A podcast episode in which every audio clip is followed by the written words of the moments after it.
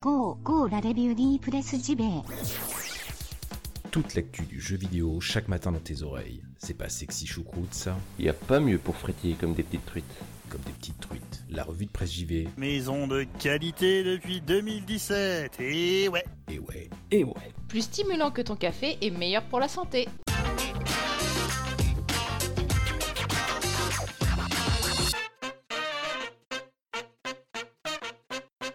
Bonjour à toutes et tous, nous sommes le mercredi 3 octobre 2018 et vous le savez, dans la revue de presse JV, votre podcast quotidien qui vous parle de JV chaque matin le mercredi, c'est 100% Japon. Oh que j'en ai des belles news dans ma besace pour vous, ce que je vous propose c'est d'attaquer sans plus tarder avec donc une bonne brochette de news nippone de derrière les fagots. Allez, c'est parti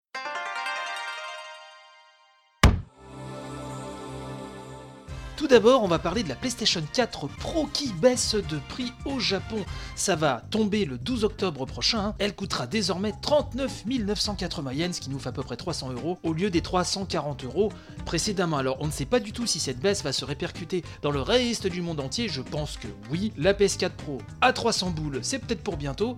Donc, on surveille ça et je vous tiendrai au courant de toute façon si on a des news à ce sujet. Du côté de chez Atlus et plus particulièrement euh, du côté de sa branche américaine, et ben ça bouge, ça bouge pas mal, puisque Yann Kuran a été euh, déjà récemment nommé directeur général et président de Sega, mais il occupera la même casquette chez Atlus USA. Le directeur général de Sega West, Tatsuyuki Miyazaki, devient lui PDG d'Atlus USA. Quant à Naoto Hiraoka, PDG d'Atlus USA jusqu'alors, il devient donc propriétaire tout simplement de la marque, hein. le mec il s'embête pas, c'est tranquille, et pilotera des projets depuis le Japon.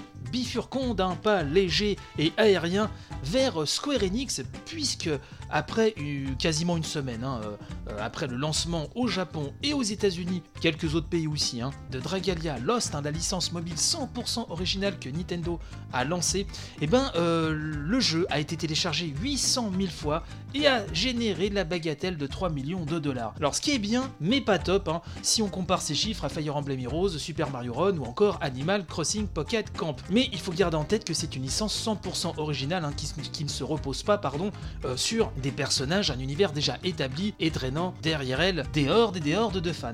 Euh, donc on peut dire que c'est un début quand même malgré tout qui est quand même réussi. Hein, voilà. Alors pas de news pour une sortie euro, là encore, hein, je vous en dirai plus dès qu'on aura un petit peu plus de biscuits à se mettre sous la quenotte. Yoko Taro ou Taro Yoko comme il faut dire, le créateur de la saga Nier a annoncé que pour son jeu smartphone hein, Sino Alice, hein, eh ben, il y a une collaboration avec son RPG Nier, alors pas Nier Automata, mais le premier Nier, une collaboration donc avec Sino Alice hein, pour un événement spécial à venir. Donc on n'a pas plus de renseignements que cela, mais des infos devraient être communiquées très très prochainement. La branche latino-américaine de Bandai Namco a annoncé une promotion spéciale sur sa page Facebook. Alors ça c'est assez sympa. Si 10 000 nouveaux inscrits hein, s'abonnent à la newsletter de la société, et ben cette dernière leur enverra gratuitement des codes de téléchargement Nintendo Switch pour Dragon Ball Z Super Butoden. Alors pour rappel, il s'agit du fameux jeu Super Famicom ou Super Nintendo, hein, comme vous voulez, qui avait été donné, offert hein, gracieusement par Sa Majesté Bandai Namco en précommande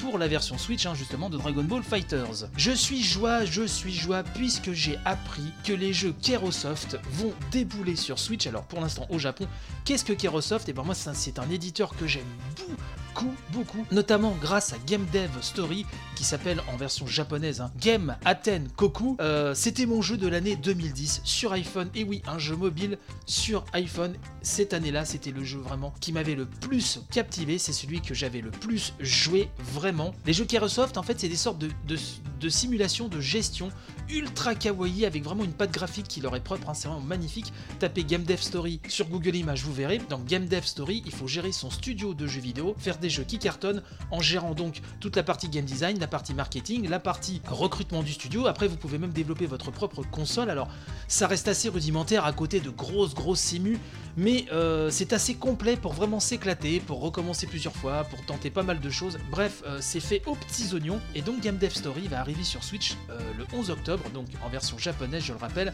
Et Hot Spring Story et Dungeon Village devraient suivre également. Si vous ne connaissez pas les productions Kerosoft, ruez-vous dessus sur votre smartphone. C'est vraiment génial. J'espère que Game Dev Story va arriver sur Switch parce que là, c'est clairement le jeu que je vais le plus squatter sur Switch pendant de longs mois. C'est clair et net. Enfin, terminons avec la news OZEF de la semaine. Euh, Star Ocean Anamnesis, pas facile à prononcer, on en a déjà parlé dans l'émission, mais sort officiellement chez nous, et oui, in Europe, you know, euh, sur iOS et Android, et ça, ce sera le 16 octobre prochain. Bon, bah, c'est gentillet, mais si vous êtes comme moi, un fan des tout, tout, tout premiers Star Ocean, en tout cas, moi, c'est le 1 et le 2, hein, parce que déjà, même à partir du 3, ça commence un petit peu à me, à me chatouiller les moustaches. Bon, voilà, vous savez quoi faire, ça a l'air d'être honnête, mais enfin, il n'y a pas de quoi non plus euh, se relever la nuit, comme dirait ma très chère belle-mère. On va parler de Trails of Cold Steel et de Trails of Cold Steel 2 puisqu'ils vont être localisés sur PlayStation 4, c'est Gamecult qui nous parle de ça, et visiblement c'est pour préparer la localisation des épisodes 3 et 4. Alors ce sont des jeux euh, édités par Falcom, ces deux jeux sont des RPG en 3D, et donc ils vont débarquer début 2019 en Europe et aux États-Unis sur PlayStation 4. Support nous rappelle Gamecult hein, qui avait déjà adopté ces deux portages respectivement le 8 mars et le 25 septembre 2018 au Japon, sachant qu'à la base ces jeux viennent de la PS3 et de la PlayStation Vita. Alors principal argument nous dit-on de ce double portage pris en charge par Marvelous en Europe et Xseed aux USA, la présence pour la première fois dans la saga du choix entre les voix japonaises et le doublage anglais. Pour les joueurs PC nous dit-on pas de panique, les deux épisodes seront mis à jour gratuitement sur Steam afin d'hériter des voix japonaises. Sur PS4 donc, Trails of Cold Steel et sa suite, hein, le numéro 2, feront chacun l'objet d'une édition physique déjà disponible en précommande sur le site de Marvelous au prix de 45 livres sterling, ce qui nous fait grosso merdo 50 euros. On y trouve dans les deux cas un boîtier métal, l'OST sur CD, ainsi qu'un petit objet issu du continent Zemuria, où se situent les événements de cette saga se déroulant sur fond de rivalité géopolitique et de conflits sociaux entre les nobles et les réformistes. Donc si cela vous intéresse, si vous avez déjà tâté de cette série, ce qui n'est pas mon cas, j'ai cru comprendre que le premier était pas tip top, mais que le second était déjà bien mieux et avait de réelles qualités pour peu qu'on passait les premières heures. Voilà, c'est peut-être le coup de découvrir un nouveau JRPG. Euh, j'aimerais rapidement qu'on parle de Ark of Alchemist qui prend du retard au Japon. C'est JV.com qui nous dit ça et qui nous dit que donc le prochain action RPG de Compile Earth n'arrivera pas comme prévu donc le 29 novembre prochain, mais quelques mois plus tard, à savoir le 7 février 2019. Ouf, que c'est triste, que c'est triste. Pour justifier ce report, visiblement, eh ben, c'est tout simplement que le studio avait besoin de peaufiner le jeu et le rendre plus à l'avenant, voyez-vous, pour tout euh, amateur de JRPG qui se respecte. Donc vous voilà prévenu. Donc si vous voulez vous jeter dessus sur la version japonaise, ce sera pour le 7 février 2019. Voilà. Et je crois qu'il est temps de se quitter. J'espère que ce 100% Japon vous a plu. On revient demain. Il y a beaucoup de news qui sont tombées, beaucoup de news généralistes qui sont tombées là, euh, qui sont d'importance, notamment Harry Potter, notamment Google et le streaming. Pas mal de petites choses comme ça. On va en parler, enfin de petites choses, de grosses choses. On va en parler demain. Il n'y a pas de souci. Sur ce, je vous souhaite une très bonne journée. N'hésitez pas à partager un maximum sur les réseaux sociaux. Vous avez le Tipeee si vous voulez m'aider. Je vous souhaite panache et robustesse pour la journée. Et je vous dis tout simplement à demain, s'il vous voulez bien, bien évidemment. Allez, gros béco, bye bye.